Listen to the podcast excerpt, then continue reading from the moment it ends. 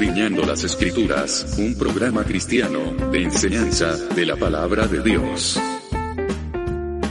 Por el médico cristiano, Dr. Ruby Sáez.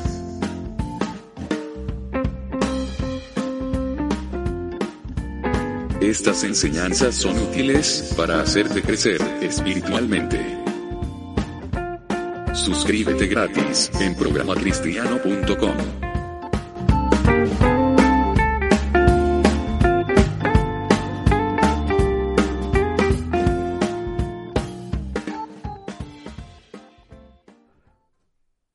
Hola, ¿qué tal amigos y hermanos de Escudriñando las Escrituras? Estamos de nuevo en un capítulo más de este programa, hoy día el 273. Estamos en una serie que se llama Viviendo en Santidad.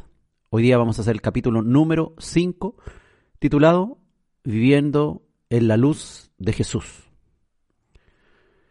El Señor nos va a ir ayudando en todo este proceso del aprendizaje de vivir en luz. En realidad nacimos en oscuridad. Somos hijos del pecado. La luz se nos manifestó a nosotros. En un momento la comprendimos realmente la vimos.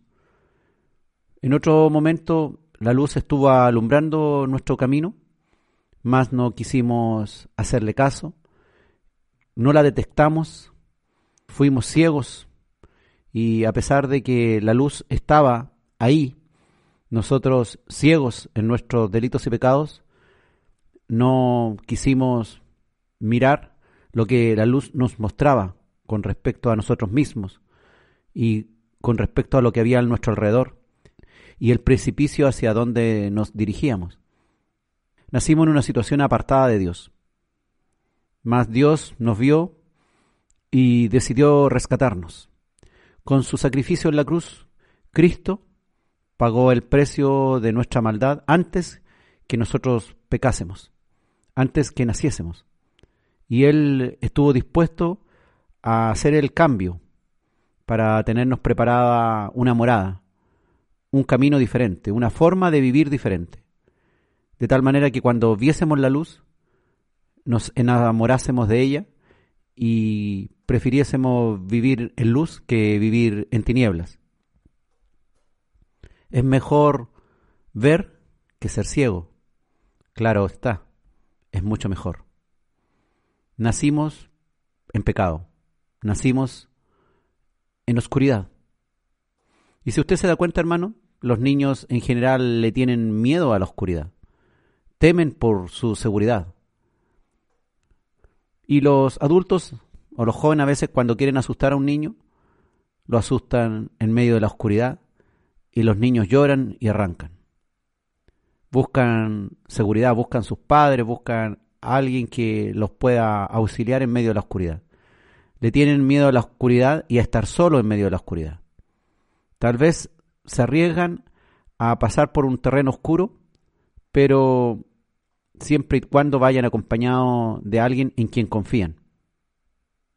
Algunos adultos también presentan el mismo temor, aún ya siendo personas de mayor edad, son temerosos de la oscuridad. ¿Por qué? porque he sabido que aprovechando la oscuridad se ocultan ladrones, asaltantes, objetos también que pueden hacernos tropezar y caer. También en la oscuridad se ocultan animales como perros que nos pueden atacar, o roedores, ratones que nos pueden asustar, o diferentes bichos que nos pueden picar, entre otras muchas cosas, dependiendo del territorio en donde te encuentres. Al perder visión en la oscuridad perdemos el control de lo que pasa a nuestro alrededor y tememos por nuestra seguridad. No podemos avanzar rápidamente sin temer caernos o encontrarnos con alguna sorpresa. En el mundo espiritual es algo similar. La oscuridad está definida por vivir lejos de Dios, apartados de Dios. No apartados del mundo, sino en el mundo apartados de Dios.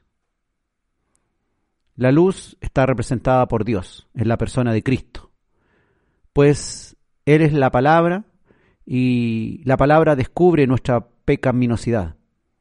alumbra todas nuestras obras, sean buenas o malas, y nos corrige. Jesús es la palabra hecha vida.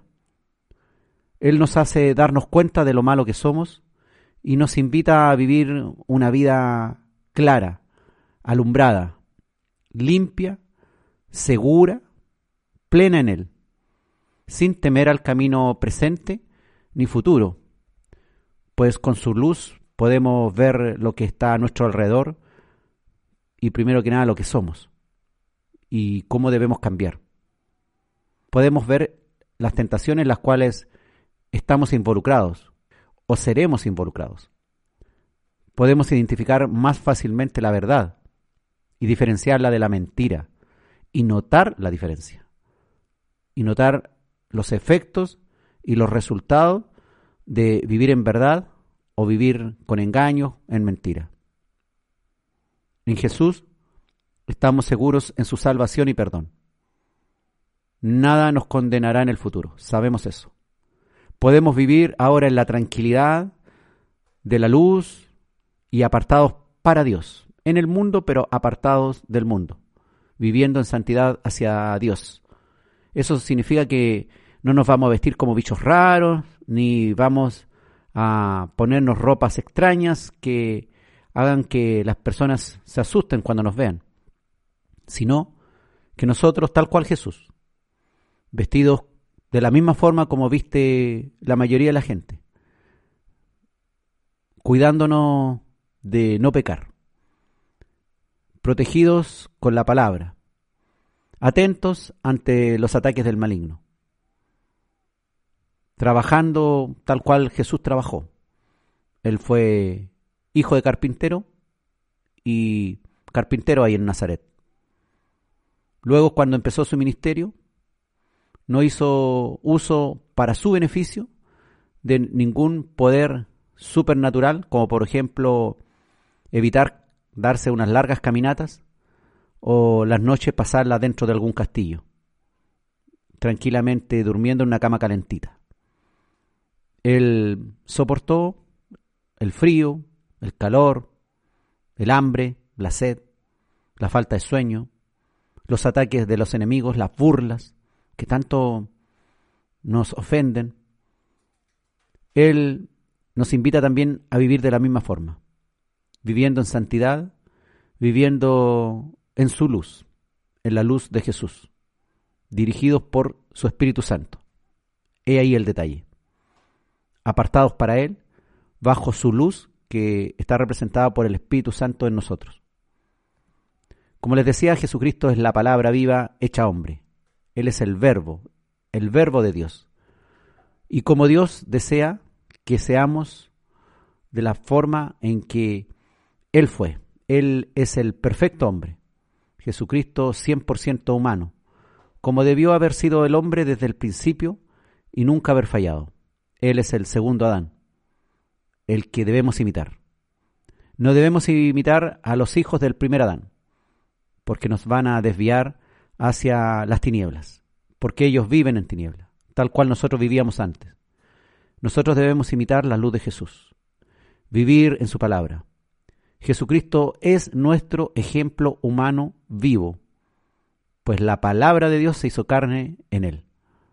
Como dice Juan capítulo 1, versículo 1, en el principio era el verbo o la palabra, como dice otra versión, y el verbo o la palabra era con Dios, y el verbo o la palabra era Dios, Jesucristo, Dios mismo, que está desde el principio, con Dios siendo el mismo Dios del universo. Juan en el capítulo 1, versículos 4 y 5 dice, en Jesús estaba la vida, y la vida era la luz de los hombres. La luz en las tinieblas resplandece y las tinieblas no prevalecieron contra ella. Así que si estás en Jesús, gloria a Dios porque las tinieblas, el pecado que nos aleja de Dios, que nos aparta del Señor, no prevalecen contra el Señor, no pueden derrotarlo. Por lo tanto, si permaneces en Dios, si permaneces alumbrado por Él, teniendo una vida cotidiana en lo público, en lo privado, en lo secreto, alumbrado por Dios, no habrá nadie que te pueda sacar de la luz de Dios. Nadie. Las tinieblas no prevalecen contra la luz. El problema está que nosotros nos dejamos seducir por las tinieblas. Nos queremos como ocultar de Dios. O, como algunos religiosos, viven una vida estrictamente religiosa en algunas ocasiones, como cuando están congregados, o como cuando están orando, o de alguna forma sirviéndole al Señor. Y la mayoría del tiempo, o el resto de aquel tiempo, en su hogar, en su trabajo, en el lugar donde se desenvuelven, son, pero, oscuridad total. Y viven como si no fueran hijos de Dios. Se comportan de la misma manera, tienen un carácter horrible. Esta semana una persona me decía tristemente, yo escuchaba, de alguien que yo estimo mucho, él es un gran maestro de la palabra, y la esposa me dijo, no, cama separada con mi marido, me dijo, porque a él no lo soporto.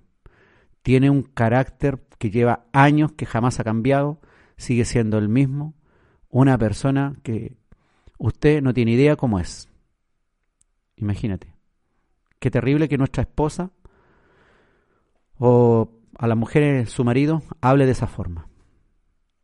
Y después de años de estar ahí, incluso enseñando la palabra, la persona más cercana hable tan mal de él, diciendo que en cuanto a la conducta y el carácter, en forma privada, en la familia, en el hogar, es realmente insoportable.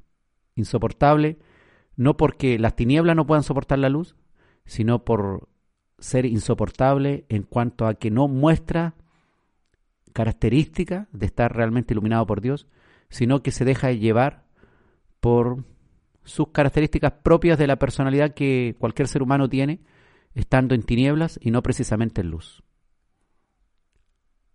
El Evangelio es algo más que decir aleluya o creerse muy fariseo porque en vez de decir Jesús digo Yeshua. Como también esta semana una persona me decía que con respecto a un video que nosotros hicimos con la familia y desaprobaba tres horas de trabajo para el Señor porque yo no nombraba a Yeshua, que era el nombre correcto, y hablaba de Jesús, que el nombre Jesús no existía, según él. Jesucristo era un nombre falso, que Yeshua era el nombre correcto, que es el nombre que es el original. Pero imagínese por la estupidez, ¿se da cuenta? Y peleando y desaprobando lo que yo hago porque no mencionaba eso.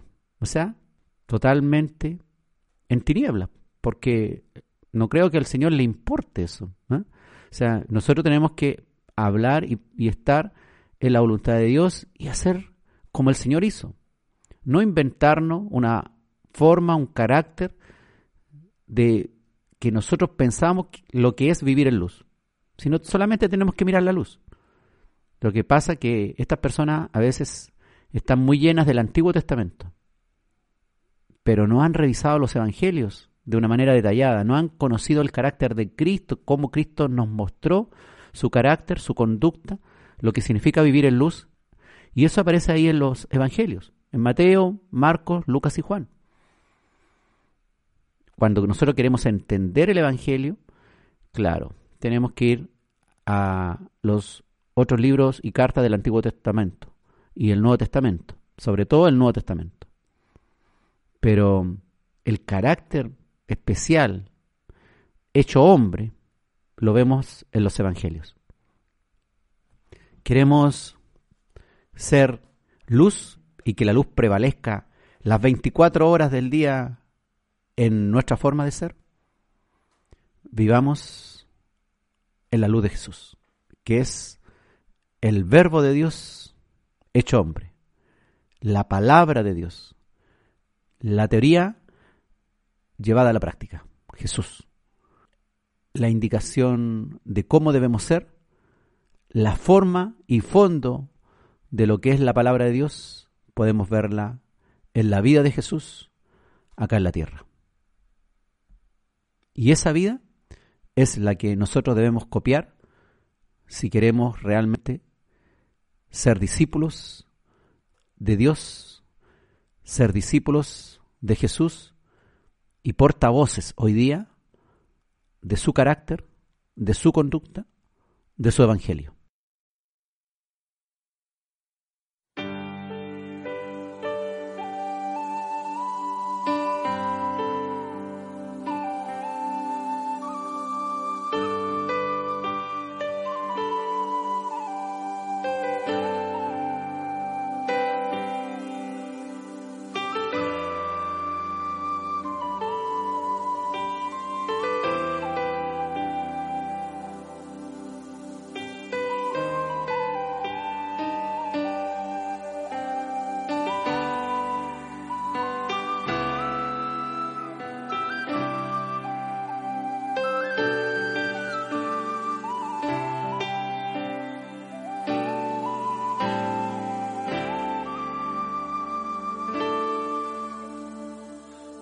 Majestad.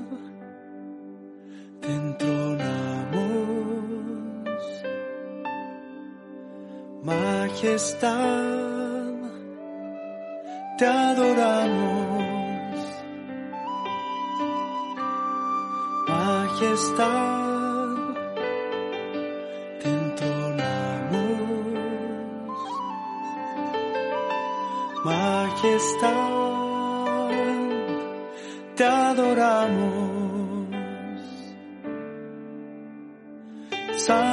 Santo, santo, es el Señor,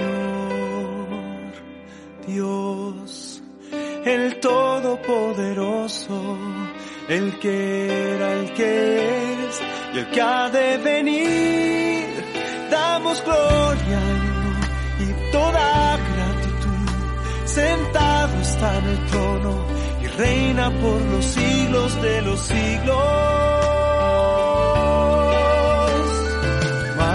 Majestad, te entronamos.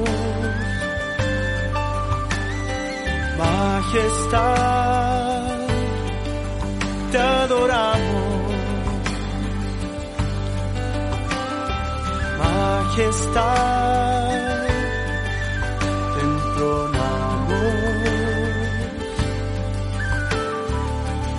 majestad,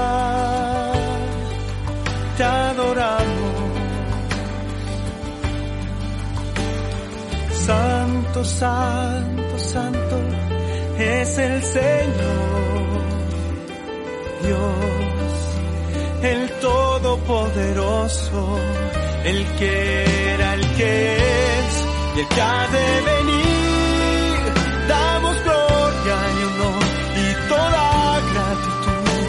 Sentado está en el trono y reina por los siglos de los siglos.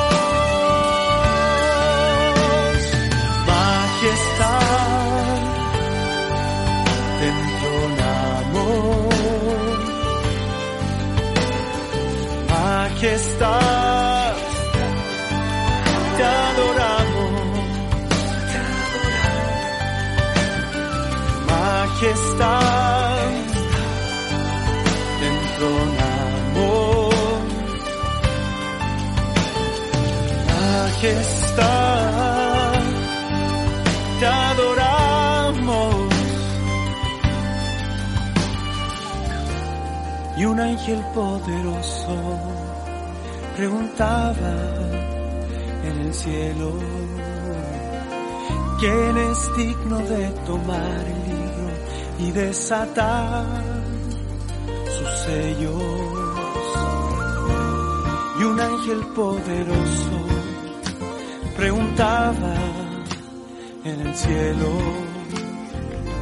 ¿quién es digno de tomar el libro y desatar sus sellos?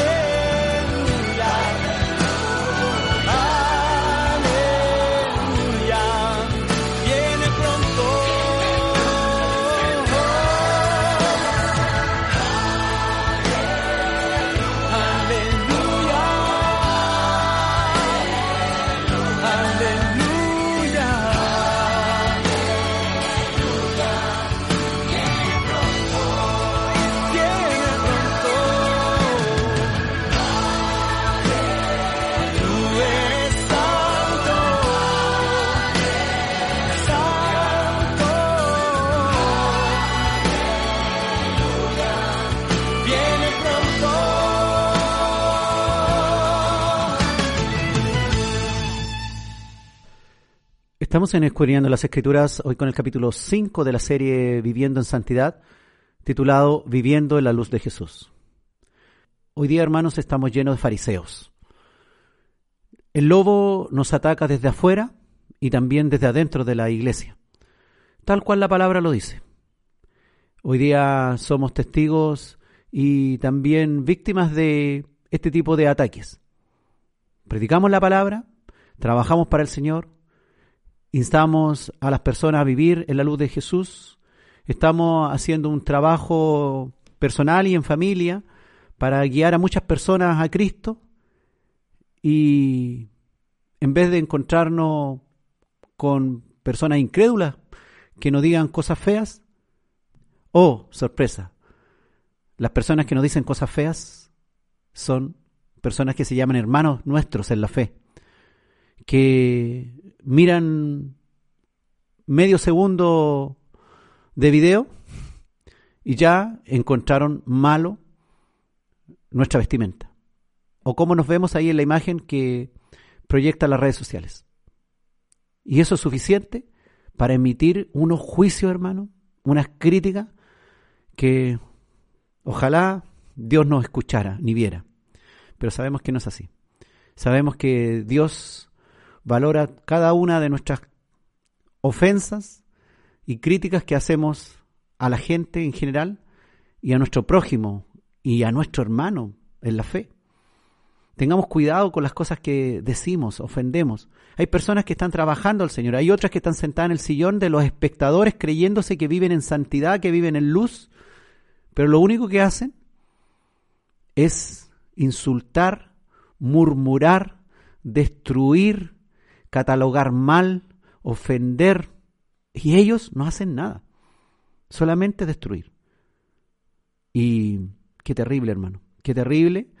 Yo pienso, hoy el Señor que nos tiene paciencia, tremendo es nuestro Dios, pero para ayudarnos, para soportarnos. Menos mal que nosotros no somos dioses, porque no nos soportamos ni nosotros mismos. Imagínate a millones de personas soportar cada falta que cometemos, cada pecado, cada situación de tiniebla en la que estamos envueltos, en lo que vemos, en lo que miramos, en lo que hacemos, en lo que decimos. Prometemos una cosa y hacemos otra. Decimos que estamos en luz, pero en realidad, a la vista del más incrédulo, no hay ninguna diferencia. O incluso se sienten mejores que nosotros. Y con justicia se sienten mejores. Con justicia. Pues ven cómo entre cristianos, por ejemplo, se ofenden y se tratan mal. Y se ríen ellos, se ríen.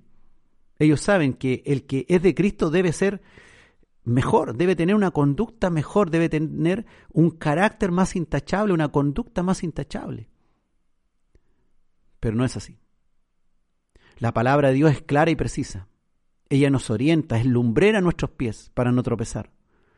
Si nos guiáramos realmente por la palabra de Dios, no por aquellas formas de la palabra de Dios, sino por el fondo de la palabra de Dios. Y en el fondo encontramos el amor, la misericordia, la compasión, el respeto al prójimo, todo eso. Pero, fariseos, hipócritas, dijo el Señor, necios, miran lo de afuera y no miran lo de adentro. La palabra de Dios realmente nos aparta de las tinieblas a su universo perfecto, en donde ya no tenemos más culpa, miedo ni inseguridad y tenemos que además mostrar un carácter, una conducta de acuerdo a la conducta que mostró el Señor acá en la tierra. Un día escuchaba decir a mi esposa, con respecto a cuando estamos en alguna circunstancia complicada y no sabemos qué hacer y cómo actuar, ¿qué es lo correcto? ¿Decir qué haría Cristo en mi lugar? ¿O qué realmente hizo Cristo en mi lugar? ¿Qué haría Cristo en mi lugar? o qué realmente hizo Cristo en mi lugar? En realidad la respuesta correcta es ¿qué hizo el Señor? El Señor estuvo acá. No es tratar de imaginarnos y traer a Cristo hoy día a mi vida de la manera en que yo quiero que sea, sino sencillamente mirarle a Él, su luz, lo que Él hizo, cómo actuó, cómo mostró afecto hacia la mujer adúltera cuando la iban a, a lapidar, cómo mostró afecto, cariño a esa mujer, por ejemplo, que estaba encorvada hacía 18 años y sin que le pidiera nada, él la llamó y la sanó, la tocó. Cómo le habló a la mujer samaritana, una mujer que ya tenía cinco maridos y el último ni siquiera era su marido. ¿Cómo la trató? cómo la acogió, cómo acogió a las prostitutas y las trató bien y las hizo volver de su mal camino, con afecto.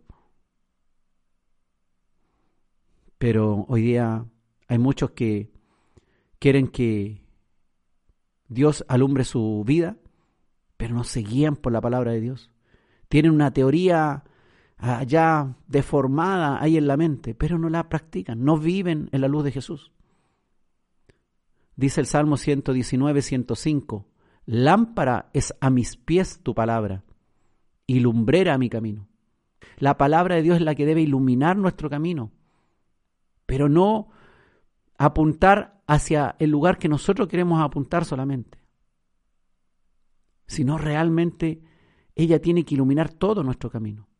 Todos los caminos del mundo son oscuros sin Dios. Necesitamos ser iluminados para caminar con facilidad sin caer, para que nuestro carácter y conducta en lo público, en lo privado, en lo secreto sea realmente de acuerdo al carácter y conducta de Dios. Tenemos insuficiente experiencia en la vida como para vivirla sin guía alguna. O tomar la guía de la palabra y usarla a nuestro gusto, disponerla a nuestra manera, ofendiendo al resto, siendo desagradables con los hermanos, conocidos y no conocidos, siendo desagradables en nuestro hogar, con nuestros seres queridos, de tal forma que nadie quiere estar con nosotros. No somos dueños del futuro, hermano, ni sabemos de los que nos pasará más adelante. No tenemos el control total de lo que hacemos. Si vivimos sin la luz de Dios, estamos perdidos, vamos en tinieblas creyendo que tenemos una lámpara encendida. Si no nos alumbramos con ella, vamos a tropezar una y otra vez y vamos a hacer tropezar al resto. Vamos a apartar gente. El otro día proyectaba un video por Facebook en donde mi esposa aparece, ahí bien buena moza ella, se delinea sus ojos, se arregla sus labios. Y por eso, porque usaba aros, viene una mujer y habla, pero cosas, pero horribles, hermano, horribles. Y ella se cree la muy cristiana. ¿Qué cree usted que viene una persona que está asomándose, a lo mejor tiene algún problema, ve la posibilidad, ve un video, pero de pronto se pone a leer los comentarios y ve un comentario de esa naturaleza, ¿qué cree usted que va a ser ella? ¿Va a ser atraída por el video? Cuando viene esta persona y destruye de una manera gratuita todo lo que se hace. Y después se va feliz de la vida y me imagino que después, ay, dice, ay, Señor, hay que tener paciencia con estos. Y de lo único que hizo fue destruir una labor que se está haciendo y que probablemente ella ni siquiera lo está haciendo. Llegando a miles de personas a través de un trabajo que involucra mucho tiempo y dedicación para traer personas al Señor, para hacerlas volver a Cristo. Pero sin embargo están estos en las redes sociales que en vez de alimentarse de lo que hacen los hermanos, de la luz que muestran a través de los trabajos que hacen, lo único que andan buscando es tirarle piedra y nada más que eso. La palabra de Dios es esa lámpara que nos guía. Si caminamos en la noche por una vereda irregular con obstáculos, necesitaremos una luz que nos evite tropezar y caer estrepitosamente en algunos hoyos. Y eso es lo que le pasa a muchos, que usan la lámpara algunos días, algunas horas, y por eso caen estrepitosamente en algunos hoyos. Y maltratan la palabra de Dios. Y luego los incrédulos se ríen, porque ven cómo llevan la vida aquellos que se creen muy de Dios. En esta vida andamos a través de caminos oscuros de maldad, que nos detienen, que nos hacen caer, que nos lesionan, nos dejan heridas y fracturas, que incluso nos pueden causar la muerte y finalmente nuestro destino será errado. Y cuando se llegue allá, solo habrá lloro, lamento y crujir de dientes. Por lo tanto, debe ser la palabra de Dios lumbrera nuestro camino, para no caernos, para no lesionarnos, para no quedar con heridas, con cicatrices, con fracturas. Hay muchos que, siendo creyentes, se han llenado de heridas o han herido a otras personas, o ellos mismos han terminado fracturándose o fracturando a otros, pues no han dejado que realmente el amor, la compasión de Dios, la misericordia, la empatía que tiene el Señor con nosotros, la lleven a la práctica en su vida. Dicen que están viviendo en santidad y se creen incluso reyes de definir lo que significa ser santo. Pero bastaría con preguntarle a sus parejas o a sus hijos, sus parientes, sus compañeros de trabajo, qué es lo que opinan de aquel Gloria a Dios. El otro día escuchaba cómo un hermano decía que había llegado al grupo en donde nosotros estábamos estudiando la palabra por el buen ejemplo, por el buen ejemplo que daba uno de los hermanos que estaba reunido con nosotros. Y eso le llamaba la atención, porque decía que era una persona que nunca le había escuchado decir una mala palabra, tener una mala conducta, tenía un carácter maravilloso, se comportaba excelente, era honesto y habló maravillas del hermano, maravillas. Y dijo que por eso él había llegado al grupo, por el ejemplo del otro. Y claro, así es, pues hermano, así es, esa es la verdad. Ese debe ser nuestro carácter, nuestra conducta, debemos ser cariñosos, amorosos, tiernos, compasivos, el carácter del Señor. Claro, y no tenemos que andar diciendo, dice Juan capítulo 3, versículo 16. No, no necesitamos andar diciendo a cada rato eso. Nuestra conducta, nuestra forma de ser atraerá a las personas y querrán tener el tesoro que nosotros tenemos. No lleguemos al final de los tiempos en que en el más allá haya lloro, lamento y crujir de dientes.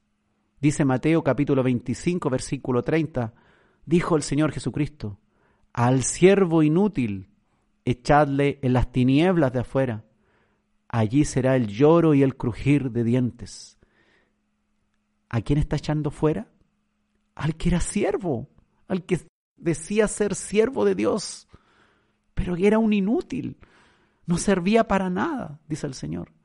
Aquel que no servía para nada, que era flojo, que no supo nunca usar su condición de siervo de Dios, que lo hacía mal, que hacía mal el trabajo, que en vez de atraer gente las alejaba,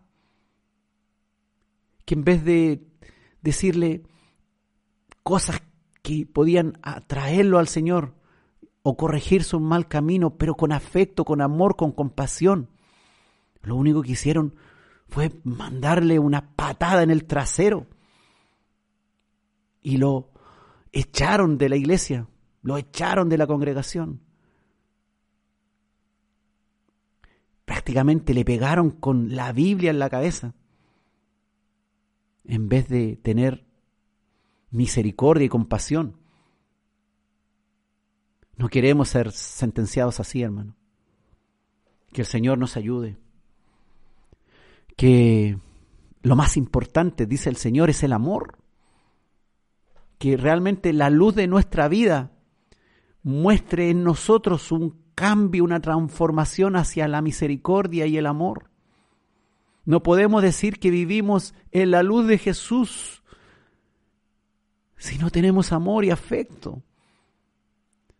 Si en vez de ayudar al hermano que está trabajando, hablar bien de él, hablar lo positivo, destacar lo que realmente edifica, como dice la palabra, retener lo bueno, desechar lo malo. Pero ahí, calladito, sin meter mucho ruido. Ser realmente luz de Dios. Si vemos algo que está muy, pero muy mal y significa pecado, está claro, tal vez de una forma muy compasiva. Debemos tratar tal cual el Señor trató a los pecadores y los corrigió no como pegándole con las escrituras en la cabeza, sino corrigiéndolos en amor, no como los que corrigen en oscuridad, con golpes, con ofensas, con críticas destructivas, sino con la misericordia y la compasión, el amor, de la luz del Señor, realmente siendo la base, el sustento de nuestra conducta, de nuestro carácter. Realmente viviendo en el día a día en la luz de Jesús.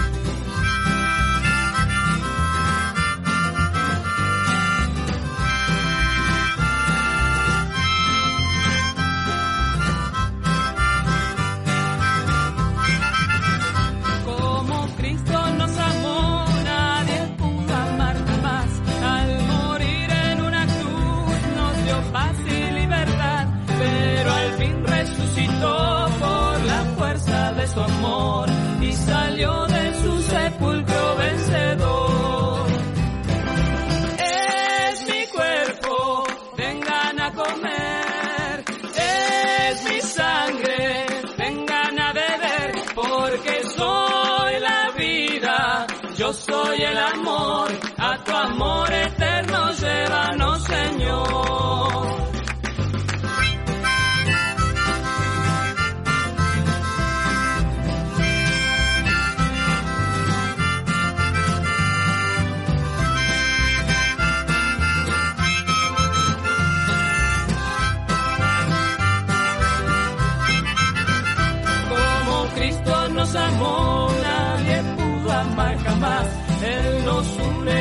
my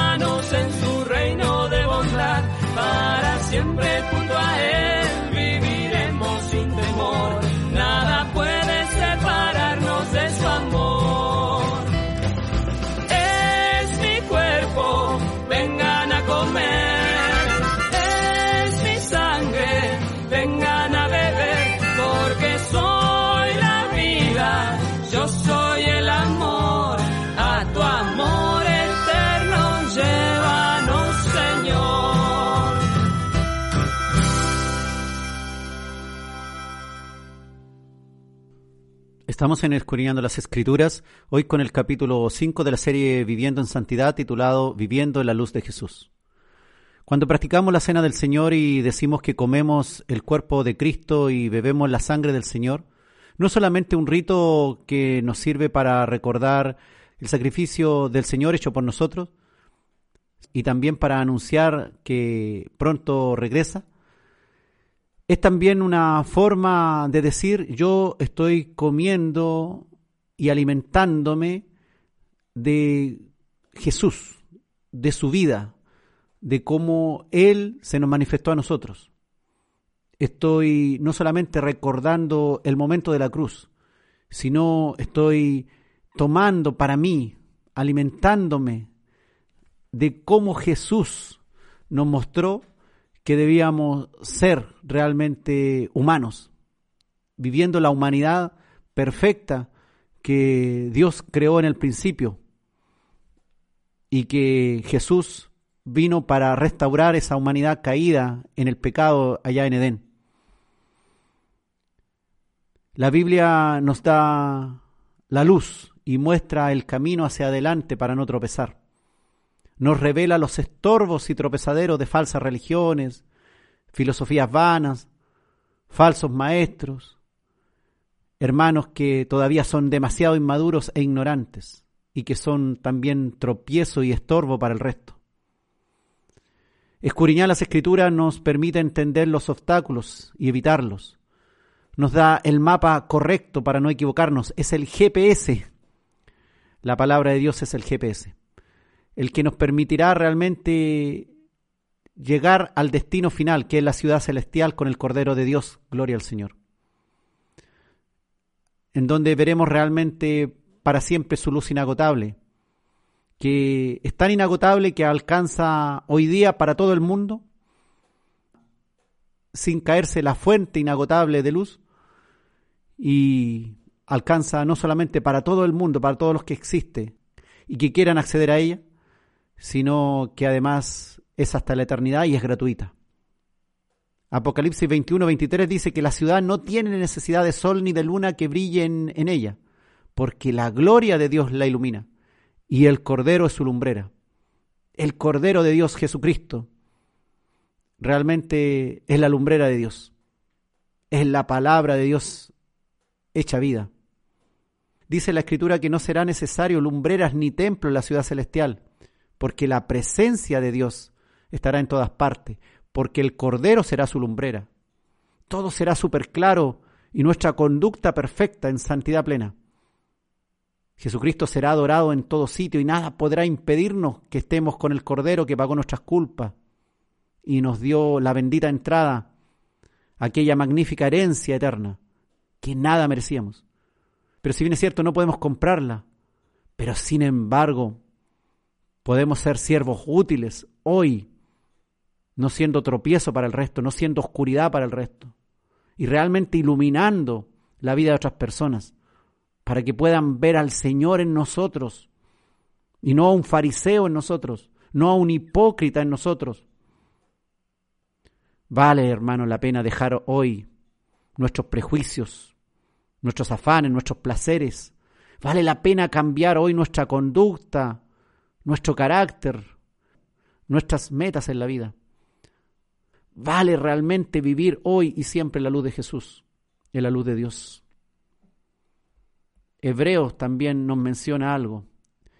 Dice Hebreos capítulo 11, versículo 16, pero anhelaban una mejor, esto es celestial, por lo cual Dios no se avergüenza de llamarse Dios de ellos porque les ha preparado una ciudad.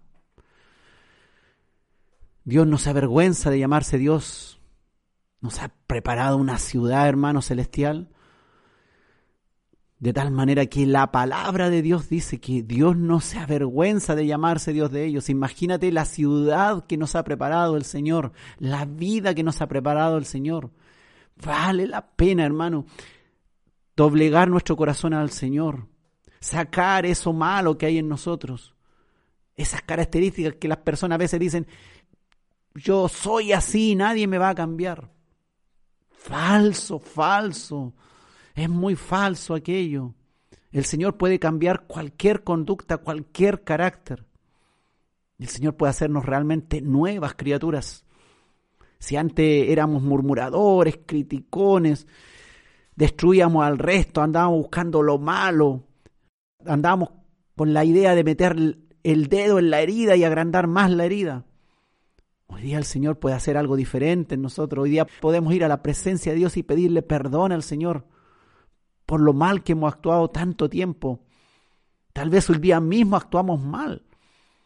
Hoy día mismo ya, hace poco, reciente, hace un rato atrás, un par de horas, procedimos de mala forma. Hablamos mal, miramos mal, oímos cosas que no debiéramos haber oído, o dijimos cosas que no debiéramos haber dicho, o no hicimos algo que debiéramos haber hecho o no dijimos algo que debiéramos haber dicho. La creación inmensa que hoy vemos nos impresiona hoy día la maravillosa creación de Dios. Imagínate cómo será la creación celestial. Imagínate cómo será eso en allá, esa ciudad que el Señor nos ha preparado. Vale la pena vivir. Vale la pena hoy día restringirse de ciertas cosas con tal de mantenerse firme, separados de las tinieblas y viviendo con una conducta y un carácter en el día a día que refleje que somos de Jesús. Jesús dijo, yo soy la luz del mundo. Juan el capítulo 8, versículo 12, dice la escritura, otra vez Jesús les habló diciendo, yo soy la luz del mundo. El que me sigue no andará en tinieblas, sino que tendrá la luz de la vida. La clave está en que Jesús es la luz del mundo y que el que no le sigue andará en tinieblas. Pero el que le sigue, dijo el Señor, tendrá la luz de la vida y no andará en tinieblas. Esta revelación de Jesús presupone algo muy importante, que el mundo, que las diversas formas de vivir, que no le incluyen a Él, que son aparte de Él, significa tinieblas, oscuridad en el pecado. Podemos creernos muy buenos, podemos creer que somos de buenos sentimientos o nuestras emociones son buenas, pero si no estamos realmente guiados las 24 horas del día, en cualquier momento, en que se requiera de nuestra conducta, nuestro carácter, si no estamos guiados por Jesús. En realidad, nuestra vida en tinieblas nos hará errar. La luz de Dios realmente nos guía lejos del pecado. Cuando somos tentados del pecado podemos mirar y ser alumbrados por la luz de Dios. Podemos clamarle al Señor para que nos saque de esa oscuridad en la que estamos cayendo. Y nosotros sabemos eso. Cuando estamos siendo tentados, no queremos orar, no queremos leer la palabra, no queremos clamarle al Señor. Cuando queremos ser seducidos por el pecado, porque sabemos que si le clamamos al Señor de todo corazón, Él nos sacará de ahí. La luz nos guía lejos del pecado, nos muestra claramente la verdad, y la realidad de las cosas, para no caernos, para no tropezar, para no andar a tientas, para ver realmente dónde damos los pasos. La palabra de Dios nos alumbra para no errar. Nos da confianza porque significa tener control de lo que pasa a nuestro alrededor. La luz nos alumbra. Cuando estamos iluminados podemos ver qué es lo que hay a nuestro alrededor. Si hay dificultades en el camino, si hay peligros, permita advertir los peligros. Nos sitúan en el tiempo y en el espacio. Nos muestra nuestra propia condición. Si estamos sucios, si estamos errados. Nos muestra la luz cómo podemos y dónde debemos mejorar nuestra situación. Por eso escudriña las escrituras, escucha predicaciones, para que vayas viendo tus errores y cómo pueden ser mejorados. No te alejes del Señor. Sigue oyendo estos audios. Van a ser de edificación para tu vida. Vas a crecer en el Señor. Vas a estar más cerca de Él.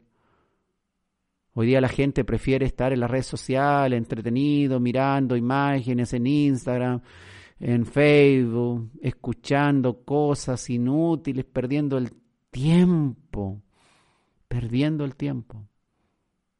Pero rechazan estar una hora o dos horas escuchando una enseñanza. O volver a escucharla una y otra vez hasta comprender. El día de ayer escuchaba un video muy bueno. Viajaba en el auto y mientras iba en el auto escuchando el video de una predicación por YouTube de un hermano. Tan buena la predicación, hermano, tan buena que, que la he escuchado varias veces. Y la repito y la repito porque es tan buena la predicación que la necesito tanto. Que no me quiero perder, no me quiero olvidar de ningún detalle. Y la vuelvo a escuchar. Y la vuelvo a escuchar. Porque quiero atesorarla, quiero que se me quede pegada aquí en el corazón. cómo podemos mejorar nuestra situación en la vida, ocupando nuestros tiempos muertos incluso. Cuando viajamos en un vehículo, cuando nos trasladamos de un lugar a otro, podemos ir escuchando palabra de Dios en vez de ir escuchando música. o incluso, hermano, yo he pasado por tiempo en que a veces escucho alabanza. Sí, me quiero subir el ánimo y la alabanza me, me ayuda bastante en sentirme contento, pero he aprendido algo, que la alabanza en general no me ayuda en mi crecimiento, en mi carácter, en mi conducta, en general. Prefiero escuchar palabra de Dios. Prefiero escuchar predicaciones. Porque ahí sí que eso toca mi corazón y me hace cambiar mis errores. La luz de Dios, la palabra de Dios nos ayuda a encontrar lo que habíamos perdido y a sacar de nosotros lo que nos enferma, lo que nos complica, lo que nos ensucia. Nos ayuda a alejarnos de lo que nos puede dañar o ensuciar. Nos muestra nuestras manos si están limpias y permite reconocer claramente a las personas que están a nuestro alrededor para saber identificar y reconocer quiénes vienen en paz y amistad y son de Dios y quiénes son lobos, quienes vienen enmascarados o intentan dañarnos. Qué importante, hermano, tener a Jesucristo viviendo nosotros en la luz de Jesús. Jesucristo alumbrando nuestra vida con su ejemplo dado ahí en los evangelios de Mateo, Marcos, Lucas y Juan. Qué importante ver en el apóstol Pablo y en Pedro el Señor alumbrando sus vidas y ellos escribiendo sus epístolas. Qué importante tener a Jesucristo alumbrando nuestra vida y ambiente para poder ver todo aquello que ni siquiera nos dábamos cuenta de que estaba cerca y de los peligros también que estaban a nuestro alrededor, los peligros de la vida. El pecado nos seduce y de repente es tan ahí, silente, como invisible. Y si no estamos en la luz, no lo advertimos hasta cuando ya estamos hasta las rodillas metidos en el pecado. Jesucristo alumbra al mundo que yace en oscuridad y hace que parte de él se vuelva a él para mirar su luz y su salvación y nosotros somos responsables, somos los siervos que debemos ser los siervos útiles, responsables que las personas vean su luz y su salvación. Pero todo esto en amor y misericordia. A nadie le gusta que lo apaleen, hermano. Que lo apaleen, que lo agarren a palos porque están en pecado. Jesucristo a nadie agarró a palos insultándolos por su pecado. Él los trató con afecto y ganó a muchos. Así como el planeta tiene un solo sol y no necesita otro. Asimismo, nosotros debemos desear y necesitar a Cristo, un solo Cristo, y no otro, Jesús. Jesús es la misma luz de Dios que ha venido al mundo y es también la luz que da vida al mundo. Así como ninguna planta de la tierra puede vivir sin luz, ningún ser viviente puede vivir si no le ha sido dada la vida por Cristo, que es el autor de la vida. Nadie puede decir que vive en luz si no es alumbrado por Jesús. Nadie puede tener la claridad y la certeza hacia dónde va a llegar su vida y dónde va a terminar y qué va a haber más allá de su muerte, si no ha sido alumbrado y está siendo alumbrado por la luz de Jesús. El otro, el que no está con Jesús solamente vive en una vana teoría, en una religiosidad inútil. Y nosotros si queremos realmente reflejar al autor de la luz debemos seguirle, seguirle seguirle, seguir sus pasos, mirar donde Él anduvo, caminar como Él lo hizo, para recibir de su luz. Eso no significa que vamos a tener que ponernos una túnica blanca y un manto y las mismas sandalias del Señor. Lo externo no, hermano, lo externo no, lo interno. El fondo, hermano, el fondo, no la forma, el fondo del asunto. Por eso que el Señor dice que lo que va a prevalecer es el amor. Y lo más importante de la ley de Dios se resume en amar a Dios y amar al prójimo. Eso es fondo. Eso no es forma, es fondo. El amor. ¿Quieres ser santo? participa de la santidad de Dios en el amor. Jesús es el santo de Dios. Si queremos ser santos debemos seguir su santidad imitándole. Es por ello tan importante estudiar en detalle los evangelios en donde podemos ver la conducta y carácter de Cristo para conocerle realmente, para ver su santidad, para emularlo. Jesucristo es la luz original del mundo. Él dijo, yo soy la luz del mundo. No dijo, yo soy una de las tantas luces del mundo. Dijo, yo soy la luz. No hay otra. Él es la luz cualquier otra luz que podamos creer que percibimos en el mundo es una luz artificial, una luz que va a perecer. Son solo destellos transitorios, falsos, que no permanecen para siempre. Jesús es la luz. No imites a Salomón, porque Salomón se equivocó. No imites a David, porque David también se equivocó. No trates de imitar a Aarón, a Pedro, ni siquiera al apóstol Pablo. Porque ellos no fueron perfectos todo el tiempo. Cuando el Señor llegó a su vida y realmente recibieron la luz de Jesús, claro, podemos ver en ellos la luz de Dios. Y ahora sí que podemos imitarle. Imitarle porque ellos imitaron a Jesús. Pablo dijo, imitadme a mí como yo imito al Señor. ¿Quieres ser como Jesús? Imita a Jesús. O imita a aquel hermano que está imitando a Jesús y que está queriendo ser como el Señor y lo está logrando no a aquellos que dicen, pero no hacen. No a los siervos inútiles. No todos los siervos que están en una congregación son siervos útiles. Solo los que realmente imitan la luz de Jesús y realmente son los que están dispuestos a ir en luz a los que están en tinieblas el Señor requiere de nosotros nuestro trabajo. Él nos exige, amorosamente nos exige, que debemos ser luz al resto.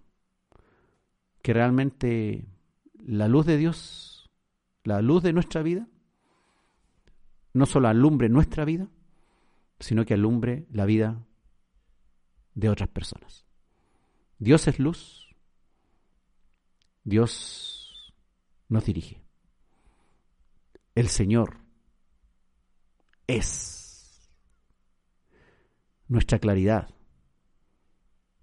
nuestra verdad, nuestra motivación, lo que realmente debe estar en nuestros ojos, en nuestra boca, en nuestra forma de ser, de proceder, de tal forma que podamos perdonar. Sacar de nosotros el rencor, la ira, el enojo, el mal carácter, la falta de compasión, sacar de nosotros la indiferencia, el orgullo, la flojera, la pereza y muchas otras cosas más que realmente cualquier oscuridad que hay en nosotros pueda ser iluminada por el Señor. Y en el día a día, no en el momento en que nos congregamos, sino en el día a día, podamos realmente vivir en la luz de Jesús.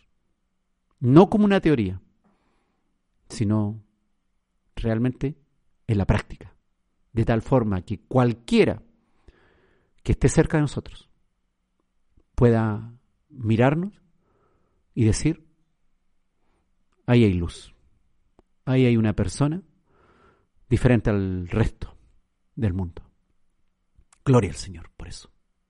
Gloria a Dios. Porque no será la gloria para nosotros, sino será realmente el Señor que alumbró en nosotros, que fue la luz de nuestra vida.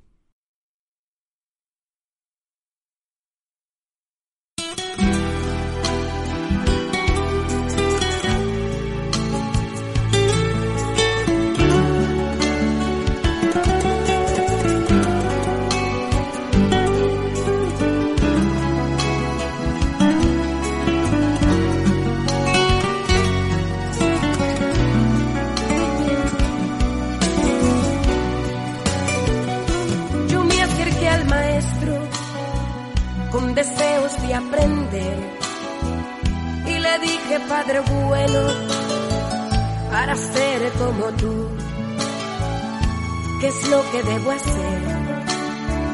Me acercó a su regazo y me miró con compasión. Te enseñaré, hija mía, a que seas como yo.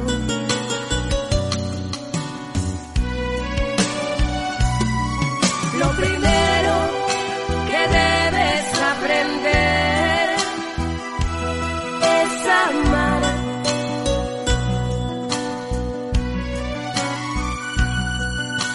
se ama, te despojas de lo tuyo y lo das a los demás.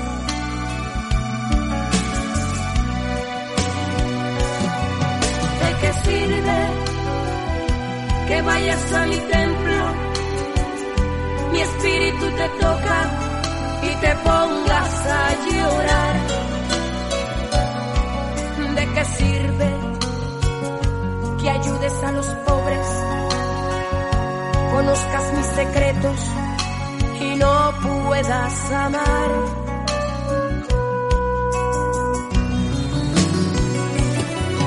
¿De qué sirve? que anuncies por las calles mis obras y mis planes y lo que puedo hacer. Aunque dieras cuerpo por mi causa para ser torturado, de nada servirá. El amor es transparente. El amor no está ansioso. El amor lo espera todo.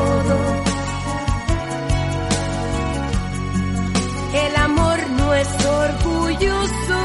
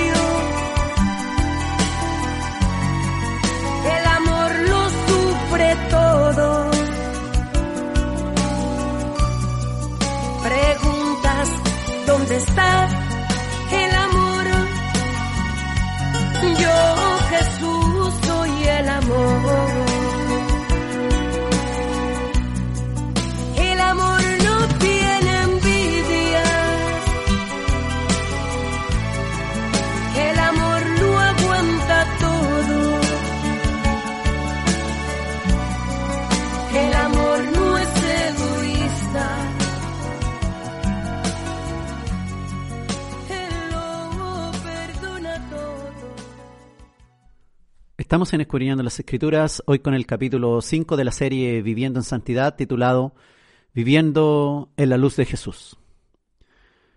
Qué bueno que el Señor alumbra nuestras vidas.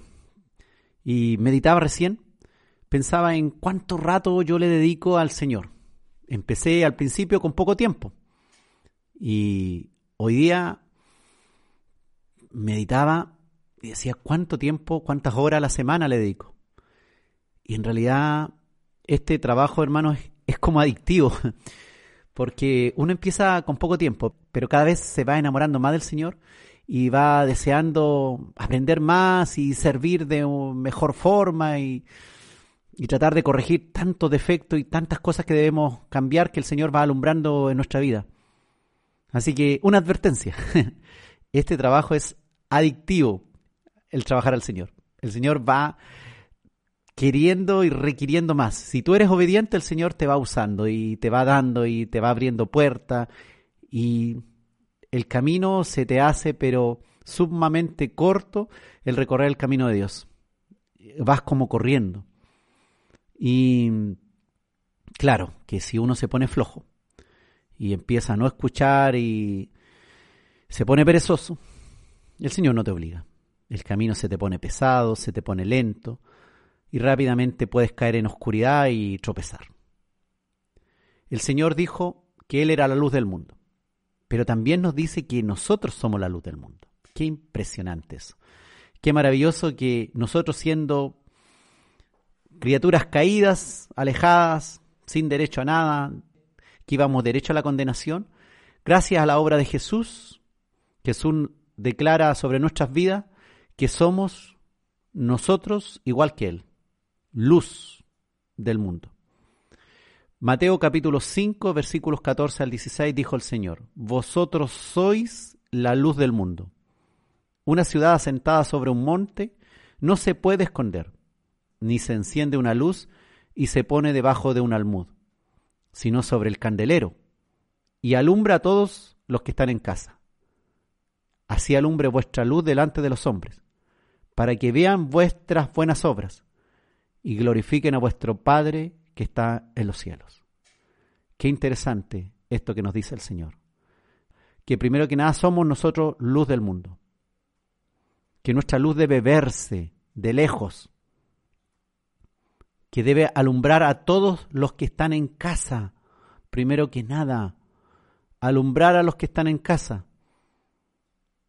llenarnos del amor de Dios, de la misericordia, ser activos en esto, bondadosos, cariñosos, atentos, amables, compasivos.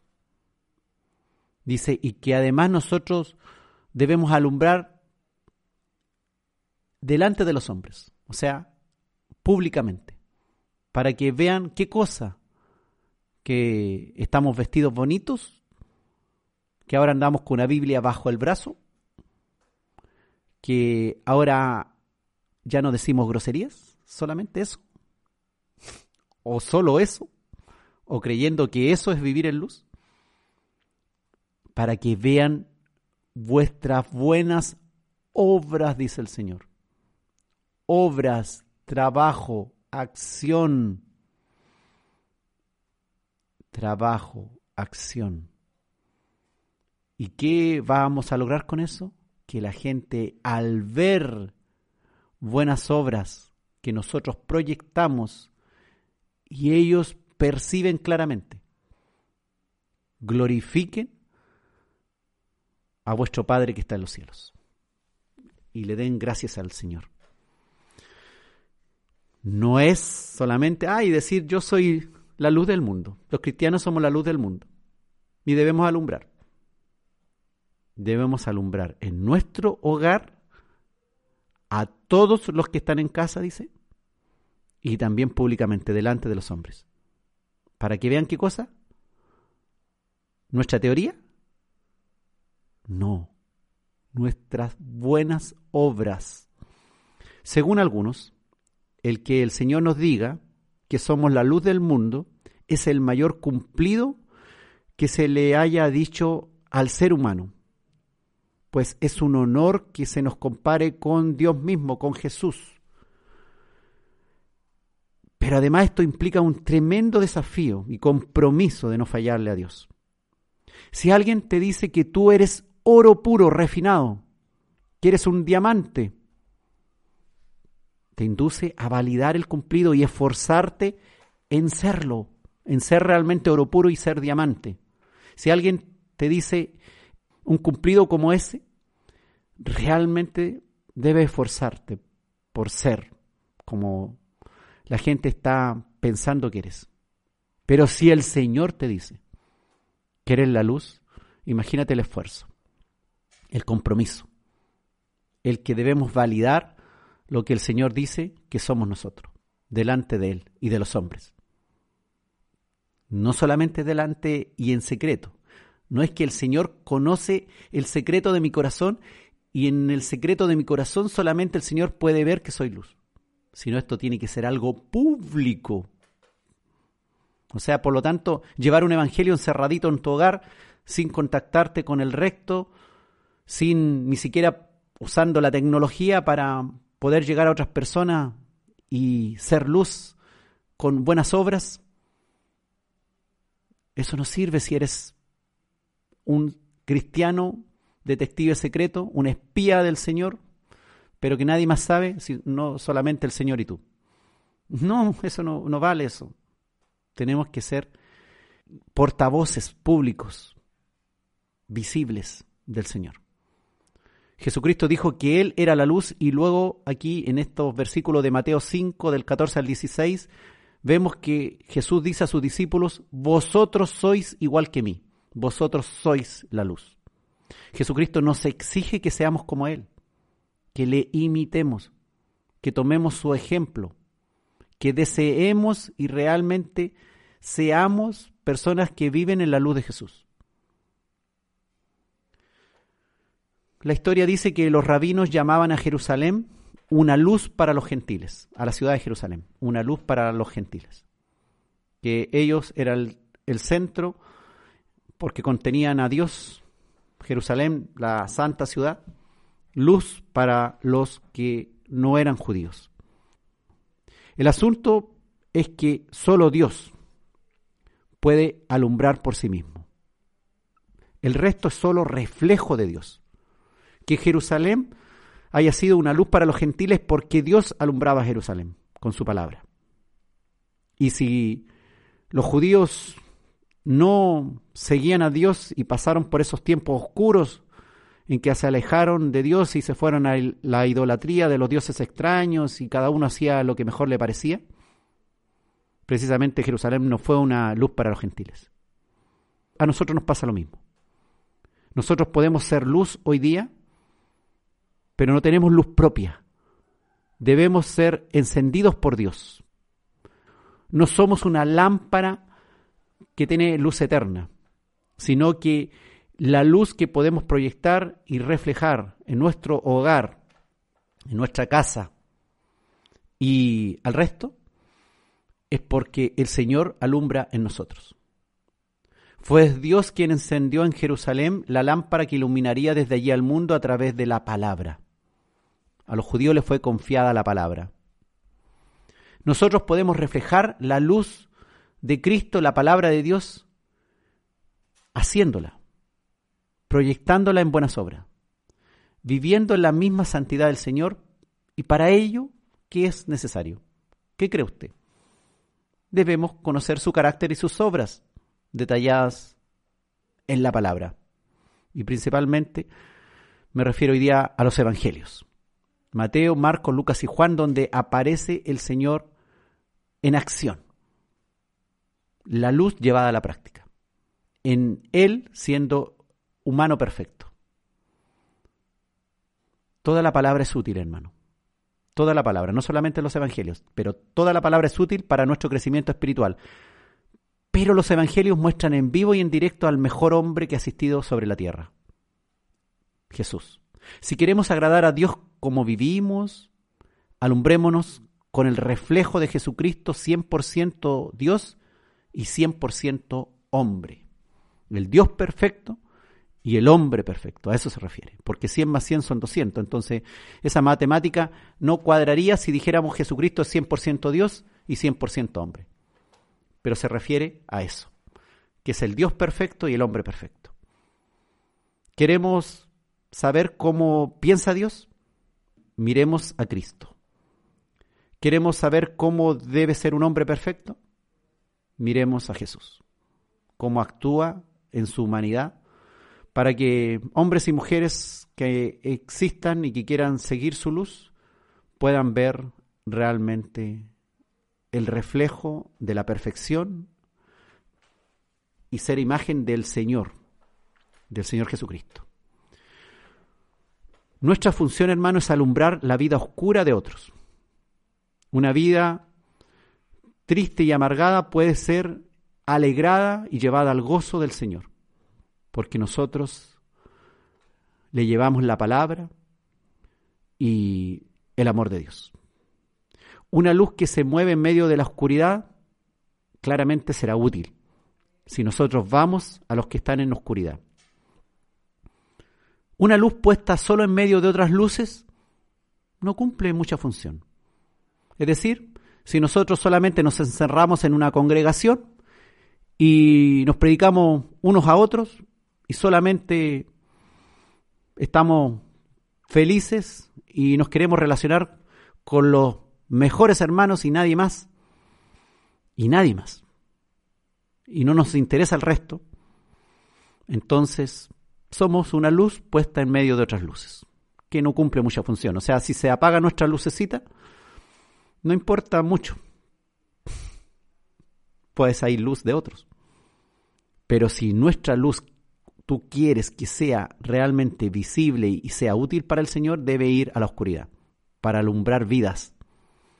Debemos ir a otros, debemos predicar el Evangelio a toda criatura, ir a otras naciones. Hoy día a través de las redes sociales se puede, eso es posible. Antes teníamos que viajar, teníamos que subirnos a un avión, a un barco, ir por tierra.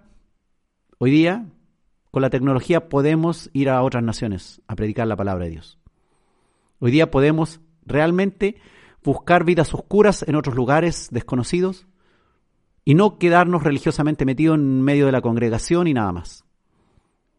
Ser luz, hermano, implica además tener un buen trato, usar un lenguaje apropiado con nuestros semejantes, no agresivo, no despectivo, sin mostrarnos como superiores al resto sino que siendo amables, amorosos, atentos, dadivosos, empáticos, buenas obras, dijo el Señor, que debemos hacer si queremos realmente ser la luz en el mundo, sabiendo guiar a la luz al que está en tinieblas, con amor, empezando por nuestra casa y continuando por el resto del mundo. ¿Quién quiere hoy día pedirle al Señor que lo envíe a las naciones? Que alumbre a otros. Hoy día puedes pedirle, Señor, estoy dispuesto. Heme aquí, yo iré. Envíame otra vez.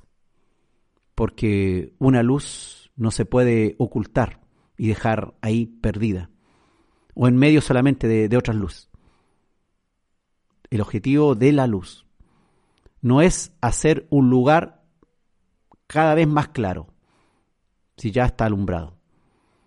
No es ese su objetivo principal, sino que su objetivo principal es alumbrar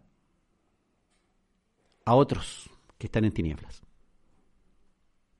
Y no te olvides, como dice la palabra ahí en Mateo capítulo 5. Alumbra a todos los que están en casa. Que vuestra luz alumbre delante de los hombres, para que vean vuestras buenas obras y glorifiquen a vuestro Padre que está en los cielos. El objetivo final es que la gente termine alabando a Dios y no, y no a nuestras obras, sino a Dios manifestado a través de nosotros, nosotros como un vaso que lleva la delicia al paladar de aquellos que estaban sedientos. Gloria al Señor, porque hoy día nosotros sin tener luz propia alumbramos, porque Dios ha tenido misericordia de nosotros primero que nada y nos ha transformado en luces, en luces que pueden ir a alumbrar a otros.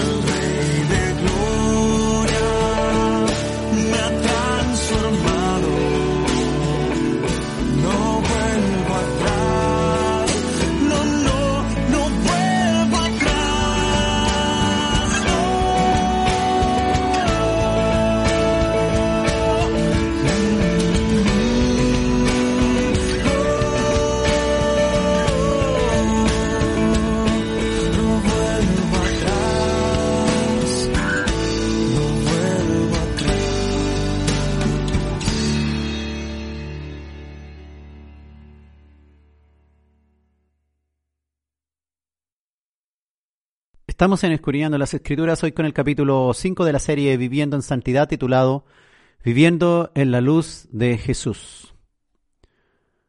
Dice 1 Pedro capítulo 2 versículo 9. Mas vosotros sois linaje escogido, real sacerdocio, nación santa, pueblo adquirido por Dios para que anunciéis las virtudes de aquel que os llamó de las tinieblas a su luz admirable. El apóstol Pedro, aquel pescador, que fue llamado de las tinieblas en donde vivía. Esto es su trabajo como pescador, creyendo en el Antiguo Testamento, en la ley y los profetas, y sin conocer realmente la verdad que estaba ahí oculta en la ley y los profetas. Él fue testigo de la luz que es Jesús. Y fue llamado, fue hecho real sacerdote, parte de la nación santa, linaje escogido, apóstol del Señor Jesucristo. Y fue llamado de las tinieblas a su luz admirable. Y nosotros también, escogidos por Dios, perdidos en nuestro mundo, en nuestra circunstancia, en nuestra vida, que muchas veces pensamos nosotros que la estábamos haciendo muy bien, y en realidad estábamos totalmente apartados de Dios. Y Dios nos sacó de ahí, nos alumbró y nos ha hecho nación santa para que vivamos en santidad. Fuimos llamados de las tinieblas del pecado, vivíamos alejados de la luz divina, en donde caminábamos a tientas según nuestras convicciones, pero que eran erradas. Y fuimos escogidos y apartados de la oscuridad a la luz de la verdad, no solamente para ser beneficiados nosotros, sino para beneficiar a otros, para anunciar a otros esta misma verdad, perteneciendo a un pueblo santo que hace lo mismo que nos fue encargado, donde sabemos lo bueno y lo malo según Dios y nos damos cuenta lo que somos, conocemos perfectamente nuestra condición espiritual restaurada, podemos ver día a día la asistencia del Señor en nuestros asuntos, podemos captar su protección, su dirección, y el Señor nos escucha cuando oramos y nos responde. Podemos oír su voz a través de su palabra, a través de su Espíritu Santo, a través de la utilización de hermanos que nos guían. Podemos darnos cuenta y ver hacia dónde estamos siendo dirigidos en esta vida y más allá de ella. O sea, hemos sido alumbrados.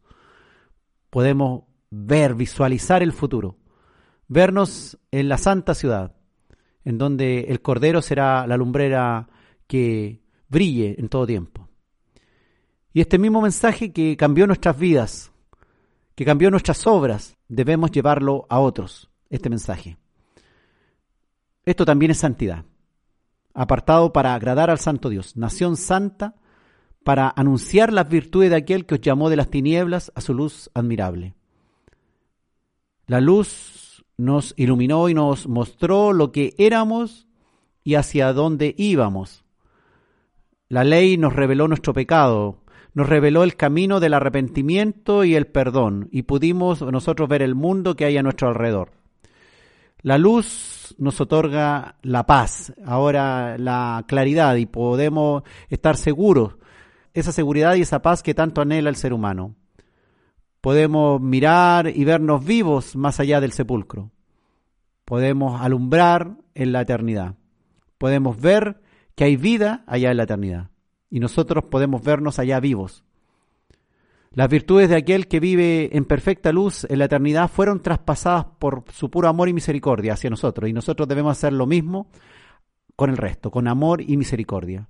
Podemos ahora ver su gracia maravillosa y acomodar nuestra vida imperfecta, perdida en nuestros pecados, y ser llevados por su perdón a una vida restaurada en que día a día, con nuestra conducta y carácter, iremos descubriendo y creciendo y cambiando, transformados para ser mejor, aprendiendo de nuestros errores, nuestras imperfecciones y guiados a la perfecta luz de Dios, al perfecto carácter y conducta de nuestro Señor Jesucristo. Y esto llevado a otro, alumbrando a otros, gracias a la mano de Dios que nos sacó y nos apartó y fuimos cambiados de las tinieblas a la luz. Nació y crece en nosotros un intenso deseo espiritual de agradarle por el Espíritu Santo que nos fue dado para darnos también más luz, claridad, esa sabiduría, ese poder que necesitamos, esa dirección en nuestros asuntos cotidianos, lo que debemos hacer, y no solamente quedarnos en el pensamiento, sino en la acción.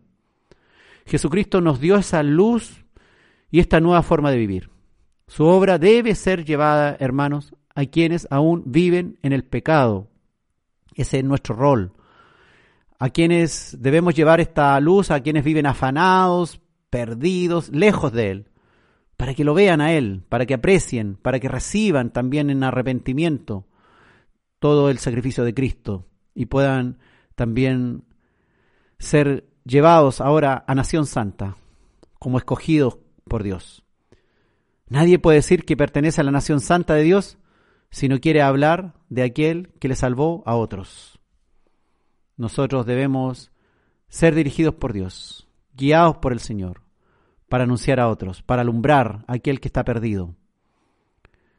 Que el Señor nos motive cada día y que en todo tiempo seamos capaces de mostrarnos al Señor y al público en general que realmente hemos sido cambiados, que realmente somos y nos comportamos como escogidos de Dios. No como hipócritas, no como necios, no dañando a otros, no ensuciando el Evangelio del Señor, no destruyendo lo que otros hermanos están construyendo y trabajando arduamente, no siendo nosotros como críticos de arte, sentados en la silla de los criticones, de aquellos que lo único que hacen es hablar mal de los hermanos, del trabajo que están haciendo. Que criticamos a este cantante, que criticamos a este predicador, como si nosotros fuésemos perfectos. Estamos en el camino de la perfección, pero no para creernos que nuestra luz significa andar descubriendo imperfecciones en la gente y refregándosela en los ojos a aquellos que nosotros vemos que están en imperfección, sino nosotros viendo el pecado del otro y descubriendo la necesidad que tiene el otro, actuar con astucia, con sabiduría, para ir a entregar una medicina donde hay enfermedad, no para ir a fusilar al que está moribundo, no para ir a hacer eutanasia salvífica, no para asesinar al pecador que está moribundo, sino para ir a hacerle restauración, para ir a darle salud espiritual, para ir a hacer maniobras de resucitación de aquellos que están muertos y qué mejor resucitador que nuestro Señor Jesucristo y su palabra. En todo tiempo, que el Señor nos guíe. Pues si yo no tengo amor, si yo no practico lo que estoy aprendiendo, mi teología, mi religión, mi religión es vana.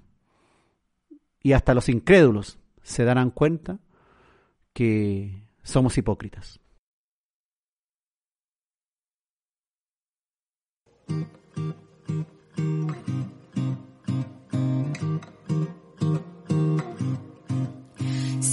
Yo no tengo amor, yo nada soy, Señor.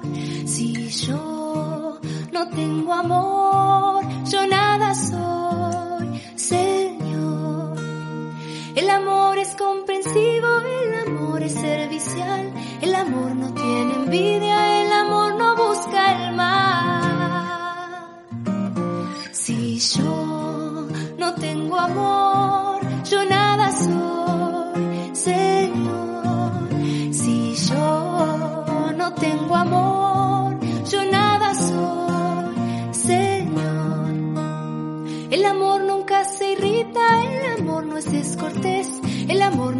egoísta, el amor nunca es doble.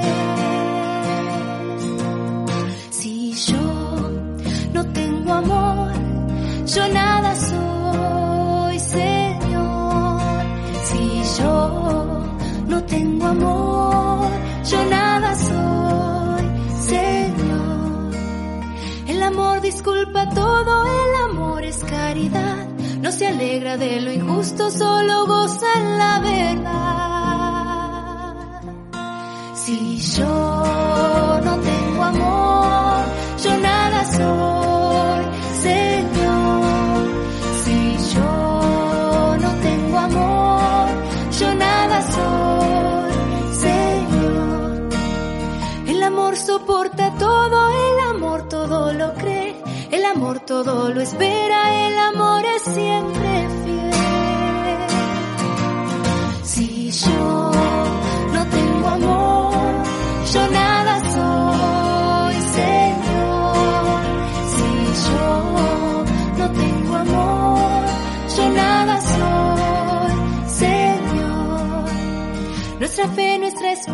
junto a Dios terminarán.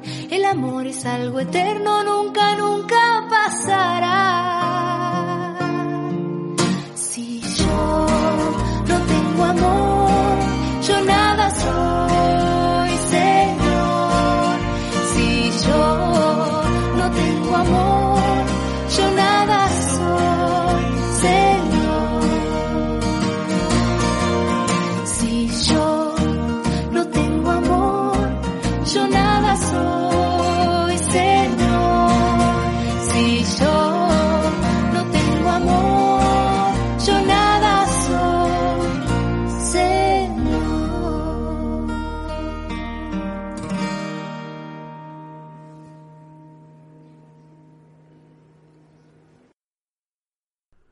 Estamos en Escudriñando las Escrituras, hoy con el capítulo 5 de la serie Viviendo en Santidad, titulado Viviendo en Luz. Dice Lucas capítulo 11, versículos 34 al 36. La lámpara del cuerpo es el ojo. Cuando tu ojo es bueno, también todo tu cuerpo está lleno de luz. Pero cuando tu ojo es maligno, también tu cuerpo está en tinieblas. Mira pues, no suceda que la luz que en ti hay sea tinieblas. Así que, si todo tu cuerpo está lleno de luz, no teniendo parte alguna de tinieblas, será todo luminoso, como cuando una lámpara te alumbra con su resplandor. La lámpara del cuerpo, dice, es el ojo. El Señor desea nuestra integridad corporal, que seamos todo para Él, haciendo su voluntad. No quiere migajas o solo partes alumbrando. Que todo tu cuerpo esté en luz, dice. Hoy más que nunca la lámpara del cuerpo es el ojo, hermano. En este tiempo, en este tiempo de la informática, de las pantallas. En este mundo que podemos mirar tantas cosas por internet, que nos pueden sacar de la perfecta santidad e incluso llevar directamente a la perdición. Especialmente los varones, que son fácilmente seducidos por lo que ven. Los hombres están en grave y permanente peligro al tener a un clic la opción de vagar en la pornografía, que les da alegría y placer, pero que además constituye una de las peores adicciones actuales que deteriora la vida sexual, matrimonial, guía a la fornicación y al adulterio y todo tipo de aberraciones sexuales. La pornografía se nos presenta como agradable a nuestros ojos, pero en realidad es tinieblas para nuestra vida espiritual. Sacar aquellas imágenes eróticas de la mente de un hombre a veces cuesta años. Demoramos años los hombres en olvidarnos de las imágenes pornográficas. Y como es una adicción secreta, no podemos tratarla tan fácilmente. Nadie anda diciendo, mira, yo miro pornografía. Pues además para muchos les resulta inofensiva. Encuentran que no es malo ver pornografía. Pero no lo es. Lo que se puede ver en la pantalla generalmente dista mucho de la realidad que vive cada pareja normalmente. Lo que lleva a una adicción por el sexo también. O por el contrario, produce grandes decepciones en los adictos cuando van a la práctica y se dan cuenta que la vida real suya es bastante diferente y deficiente a cómo se ve en las pantallas en internet en la pornografía. Para empezar, su pareja no se parece mucho a la de la pantalla. Y él mismo es bastante menos sexualmente que como se muestra aquel hombre del video. Y esto conduce a trastornos sexuales, que pueden llegar a la difusión sexual eréctil, a problemas graves de relaciones con las parejas y finalmente a depresión por el tema de que no somos iguales que aquel que vemos en la pornografía. También los ojos de las mujeres hoy día en las pantallas están siendo probados, si realmente el ojo es lámpara de su cuerpo. Hoy las mujeres son también seducidas por querer tener, por comprar, codician, ambicionan, envidian, desean muchas cosas que ven por internet. Cuidado, hermano, hombre o mujer, con lo que ves, si quieres vivir en santidad. Dice la escritura entonces que la lámpara del cuerpo es el ojo. Y desea el Señor que tu ojo sea bueno y que todo tu cuerpo también esté lleno de luz. Si tu ojo dice es maligno, todo tu cuerpo estará en tinieblas. Así que el Señor nos advierte de lo que entre por nuestros ojos. Y el Señor dice que si tú crees que todo tu cuerpo está lleno de luz, no debes ser partícipe de ninguna tinieblas. Debe seguir siendo luminoso. Alumbrar con su resplandor. Y no escondernos en lo privado, en lo secreto, pensando que nadie nos ve. Y que eso no va a dañar nuestra santidad. Primera de Juan, también capítulo 2, versículos 9 al 11, dice, el que dice que está en la luz y aborrece a su hermano está todavía en tinieblas. El que ama a su hermano permanece en la luz y en él no hay tropiezo. Pero el que aborrece a su hermano está en tinieblas y anda en tinieblas y no sabe a dónde va, porque las tinieblas le han cegado los ojos. Qué tremendo esta palabra. El que dice que está en luz, pero aborrece a su hermano, todavía está en tinieblas. Cuidado con aborrecer o con mostrar cualquier señal de aborrecer a tus hermanos, porque eso significa que todavía estás en tinieblas. Aunque digas que estás en luz, pero si en tu corazón y en tu forma de proceder hay aborrecimiento hacia tus hermanos, ojo que estás en tiniebla, dice el Señor. Siempre habrá personas que son desagradables y difíciles de tolerar por su carácter y forma. Por esta forma de ser que son confrontacionales, que son agresivas, conflictivas o totalmente indiferentes a todo. De eso hay en todo sitio, incluso dentro de las congregaciones.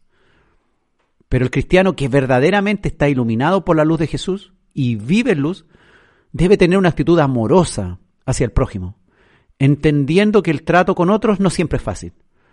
Muchas veces nosotros queremos ser amorosos, pero la otra persona no está muy de acuerdo ni tampoco reacciona de la manera que nosotros quisiésemos que reaccionara en amor, en amistad. El amor cristiano no es un sentimiento, sino que es una elección diaria que hacemos en realidad es un fruto del Espíritu Santo que brota como producto de nuestra unión a Cristo. El amor, el fruto del amor, es el más importante de todos, dice la Escritura. No es tus cuestiones externas, cómo te peinas, cómo te vistes, cómo hablas. No, no son las cosas externas. Cada día podemos optar por interesarnos realmente por otras personas y demostrarle realmente lo que importa, el amor. Podemos interesarnos por sus problemas y sus necesidades o ser sencillamente indiferentes y creer que somos santos, pero al Señor en realidad no podemos engañar. No podemos decir que somos santos, que vivimos en santidad, que vivimos en luz, pero no mostramos ningún tipo de amor hacia nuestros hermanos. El Espíritu Santo nos insta a hacerlo, si realmente tenemos el Espíritu Santo, Él nos va a redarguir y nos va a guiar a buenas obras, a ser bondadosos. El Espíritu Santo se satisface cuando amamos y produce en nosotros también satisfacción de agradar a Dios. No es solamente que agrademos al prójimo y le amemos, sino que agradamos a Dios, al compartir del amor verdadero de Dios. Cada día podemos optar, hermanos, cada día, en cada obra podemos optar de interesarnos por el bienestar de otros y preocuparnos con respeto, sean o no conocidos. Nos respondan o no con el mismo afecto. Tenemos esa posibilidad de elegir. Si optamos por amar a otros, en realidad Dios nos va a ayudar a expresar su amor en nosotros. Al Señor le interesa que seamos reflejo de su luz. Al Señor en realidad le interesa que nosotros seamos reflejo de su luz, que nos ilumine con amor, y al estar así de iluminados, le interesa que no tropecemos ni caigamos. Pero el que no muestra amor hacia su hermano, en realidad no vive bajo la luz de Dios. Aunque diga que es cristiano y por ello tropieza con el odio, rencor, indiferencia, crítica, mentira, engaño, orgullo, su propia superioridad, egoísmo, ambición o avaricia. No está en luz, no vive en santidad. Podemos verlo externamente muy bonito en el Señor, pero en realidad si queremos decir que está bonito en el Señor debemos evaluar si realmente hay fruto de amor en su vida. Nos hemos encontrado con muchos que se creen superior al resto, incluso se creen más santos que otros, y destruyen con sus palabras el ministerio y la vida pública y privada de sus hermanos. Les ofenden, les critican ácidamente por las redes sociales, siguen, según la palabra, en estado de tinieblas, los que andan con odio y enemistad, aborreciendo a sus hermanos. La demostración del amor constituye entonces un medidor de verdadera santidad e identificador genuino de ser realmente hijo de Dios e hijo de luz. El Hijo de Dios es santificado y apartado por Él por el poder del Espíritu Santo, obrando cada día el Espíritu Santo en nosotros, cambiándonos de vivir a oscura a vivir en luz. Dice 1 Pedro capítulo 1 versículos 16 al 20, porque escrito está, sed santo, dice el Señor, porque yo soy santo. Y si invocáis por Padre aquel que sin acepción de personas juzga según la obra de cada uno, conducíos en temor todo el tiempo de vuestra peregrinación, sabiendo que fuisteis rescatados de vuestra vana manera de vivir, la cual recibiste de vuestros padres, no con cosas corruptibles, como oro o plata, sino con la sangre preciosa de Cristo. Gloria al Señor. Como de un cordero sin mancha y sin contaminación, ya destinado desde antes de la fundación del mundo, pero manifestado en los postreros tiempos por amor de vosotros el que es luz, el Cordero que es luz, por amor de nosotros se nos manifestó, sin acepción de persona. Y debemos ser santos como Él es santo. Debemos conducirnos en temor todo el tiempo. ¿Y, qué es el temor de Jehová según el, el libro de Proverbios? El temor de Jehová es aborrecer el mal. Ese es el temor de Jehová, aborrecer el mal. La naturaleza santa de Dios es la gran motivación para la santidad cristiana. Ser imitadores de Él. Él es santo. Pablo señaló, hermano, en 1 Corintios capítulo 11, versículo 1, sed imitadores de mí, así como yo de Cristo. Imitar a Pablo, no porque es él el apóstol Pablo, sino porque él imita a Cristo. Dios, hermano, juzgará cada acción nuestra. Este es un gran incentivo para buscar la santidad y temer la justicia del Señor. Antiguamente los esclavos eran rescatados y obtenían su libertad con dinero, con oro, con plata. Nosotros fuimos rescatados del pecado, del mundo de las tinieblas, por la sangre preciosa de Cristo.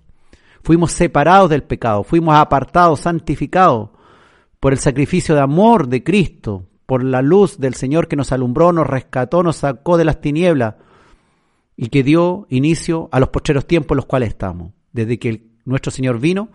Y estos postreros tiempos terminarán con la segunda venida de Cristo. En respuesta a su gran amor y su luz, ¿Qué debemos hacer? Movámonos en amor, siendo obedientes a Él, pues hemos sido librados de las tinieblas y de la condenación eterna. Antes vivíamos en las tinieblas de este mundo, sin entender nuestra existencia ni nuestros propósitos. Rechazábamos las indicaciones de la luz de Dios. Mas ahora vemos claramente, podemos ver la humanidad de Jesús relatada en los Evangelios. No tenemos excusa para no vivir sanamente según las exigencias de Dios. Jesús nos demostró esto. Nosotros sabemos que al principio no vemos claramente, tal cual el ciego en Bethsaida. ¿Se acuerda ahí en Marcos capítulo 8 del 22 al 25? Dice la palabra que Jesús vino luego a Bethsaida y le trajeron un ciego y le rogaron que le tocase. Entonces, tomando la mano del ciego, le sacó fuera de la aldea y escupiendo sus ojos le puso las manos encima y le preguntó si veía algo. El ciego mirando dijo, veo los hombres como árboles, pero los veo que andan. Luego le puso otra vez las manos sobre los ojos y le hizo que mirase. Y fue restablecido y vio de lejos y claramente a todos. Así nos pasa a nosotros, hermano. Cuando el Señor llega a nosotros, empezamos a creer que vemos correctamente y no vemos tan correctamente. Y por eso que hay muchos hermanos que andan disparando cosas totalmente ajenas y dañando al resto. Porque al principio creen y ven a sus hermanos como árboles que se mueven. y no se dan cuenta claramente de los detalles, de la humanidad, de la santidad del otro. Ven como de lejos y en forma nublada. Pero el Señor quiere que veamos de lejos y claramente a todos. El Señor nos restaurará. El Señor hará cosas maravillosas. Quédate con Él, quédate en su palabra, quédate escuchando lo que Él quiere para ti. No te apartes de Él. Si es necesario volver a escuchar este audio, hazlo, hazlo, hasta que sientas que realmente has aprendido. Si esto te resbala por tu piel y sientes que no te llega, vuelve atrás a este audio y revísalo de nuevo. Porque siempre habrá cosas que el Señor quiere hablarnos en nuestra vida. Siempre hay cuestiones que todavía somos imperfectos. Yo también. Yo también debo escuchar estos mismos audios, porque yo mismo termino predicándome a mí mismo. Y debo corregir muchas cosas que estoy haciendo mal. Porque el Señor es el que me corrige. El Señor, el Espíritu de Dios, es el que guía todo esto. Y nos debe guiar día a día. Su luz, para que nosotros realmente seamos luz. Para que amemos a nuestros hermanos. Para que el amor sea lo más importante. Para que no mostremos ninguna obra mala, ni menos aborrecer a nuestros hermanos. Vivir en la luz de Jesús es una decisión que tomamos día a día en lo cotidiano. Que haya luz en nuestro caminar. Y si no hay luz en nuestro caminar, y si nuestras obras no muestran realmente afecto, amor, obediencia a Dios, acción, entonces permanecemos en tiniebla y necesitamos un cambio. Necesitamos que el Señor haga algo en nosotros, que el Señor realmente nos alumbre para que podamos ir y alumbrar también en nuestra casa y a otros muchos que aún viven en tinieblas. Gloria al Señor por su luz, porque vivíamos en tinieblas, mas ahora podemos vivir en la luz de Dios, para su gloria, para su honra, para su alabanza y para la eternidad que Él nos prometió y que algún día podremos disfrutar eternamente con el Cordero, la lumbrera que habrá ya en la eternidad y que hoy día es lumbrera y lámpara a nuestros pies. Él, la palabra de Dios, el verbo que se hizo carne, que nos da ejemplo para cada uno de nosotros.